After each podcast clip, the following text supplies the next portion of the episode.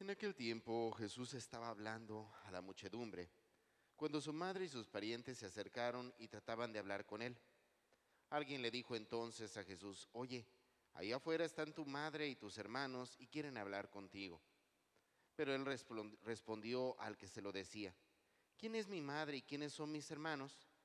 Y señalando con la mano a sus discípulos, dijo, estos son mi madre y mis hermanos, pues todo el que cumple la voluntad de mi Padre, que está en los cielos, ese es mi hermano, mi hermana y mi madre.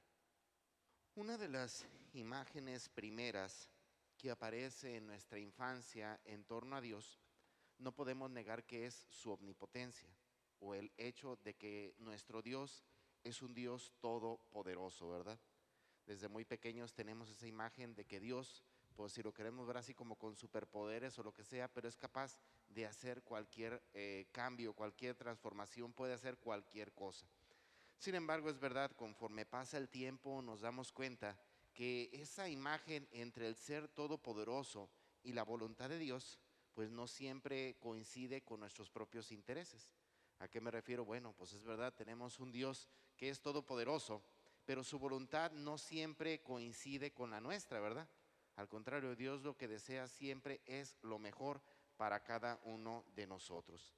Y esta realidad genera una especie de conflicto interior, porque sabemos que sí puede, pero quién sabe siquiera, ¿verdad? Esta imagen la tenía muy presente el pueblo de Israel, pero ¿cómo le batalló para conciliar esta relación? ¿Por qué? Bueno, recordarán ustedes, tanto el día de ayer como hoy, escuchamos eh, cómo el pueblo de Israel, tras ser liberado, pues tiene que cruzar el Mar Rojo. Apenas ayer que escuchábamos cómo contemplaban a lo lejos que venían el faraón con sus ejércitos, inmediatamente comienzan a blasfemar, inmediatamente comienzan a atacar este, a Dios. ¿Cómo puede ser posible que los liberó y ahora resulta que el faraón los va a matar?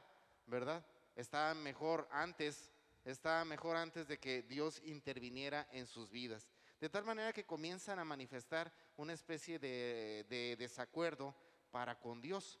No son capaces de entender de que Dios, pues ciertamente, aunque busca el deseo, o, perdón, aunque busca el bienestar de su propio pueblo, pues eso no quiere decir que en la vida no tengamos que pasar ninguna dificultad, ninguna crisis.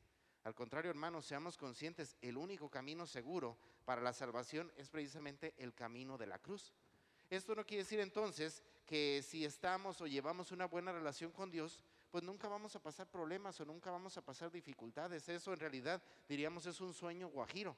La realidad de nosotros como cristianos es que en medio de este camino que nos lleva a la salvación, habrá espinas, habrá dificultades, habrá tropiezos en nuestro caminar pero sabemos que ese camino es el camino que nos conduce a la salvación, que es el mayor deseo de Dios para cada uno de nosotros.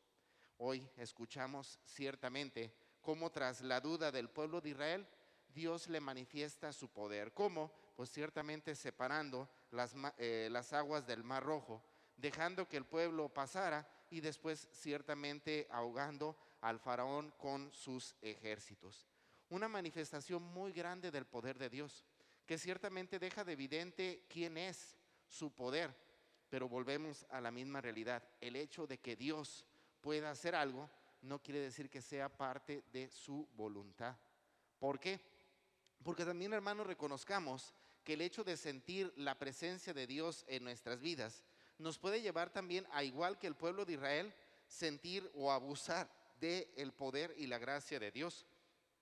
Recordemos cómo hay muchas ocasiones en las que literalmente el pueblo de Israel, como se sentían acompañados de la mano de Dios, iban y les hacían la guerra a sus hermanos, o, perdón, a, sus, este, a los pueblos o a las naciones vecinas, ¿verdad?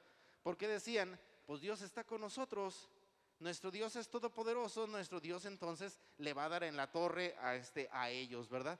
De tal manera que tomamos una actitud, eh, sinceramente hermanos, pero fuera de la realidad porque sabemos que Dios es el Todopoderoso, ¿verdad? Hagan de cuenta, como la realidad que viven muchos hermanos nuestros, cuando de repente los vemos en la calle sin ningún cubrebocas, sin ninguna protección y todo, ¿por qué? Porque Dios me cuida, ¿verdad? Dios es todopoderoso, Dios está conmigo, ¿por qué le voy a tener miedo a un virus, verdad? ¿Por qué le voy a tener miedo a un bicho, un bicho que no me hace absolutamente nada? Porque Dios es el Dios, mi Dios es el Dios todopoderoso que me libra y bloquea todo tipo de acechanza de la realidad del enemigo. Hermanos, sabemos que esto en realidad es una manifestación clara de soberbia, ¿verdad?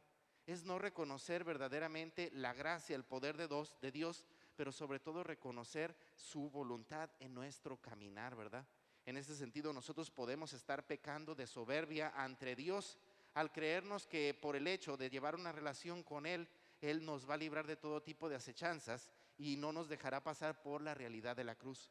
Hermanos, aunque es incómodo aceptarlo, pero tenemos que reconocer que esta pandemia ha sido una cruz para todos nosotros como sociedad, para todos nosotros como cristianos. ¿Por qué? Porque la cruz nos da la oportunidad o de rechazarla y darle la espalda a Dios o a nuestros hermanos, o de asumirla y vivir nuestra vida con integridad, con fe y ciertamente sacar de esta realidad lo mejor de cada uno de nosotros. Esta pandemia, y todos lo hemos visto, ha sacado lo mejor y lo peor de toda la sociedad. Bueno, hermanos, pues que eso no sea así entre cada uno de nosotros. Y esto lo podemos entender claramente en el Evangelio del día de hoy. Cuando escuchamos cómo le dicen a Jesús, pues ahí está tu madre y tus hermanos afuera. La verdadera relación con Dios no se manifiesta en el parentesco, sino en el cumplimiento de la voluntad de Dios. Ese es el elemento esencial. Es verdad, somos católicos, es verdad, somos bautizados, pero lo que, no va, lo que nos va a manifestar como hijos de Dios no es entre si somos bautizados o no, sino en que cumplamos la voluntad de Dios y la pongamos en práctica.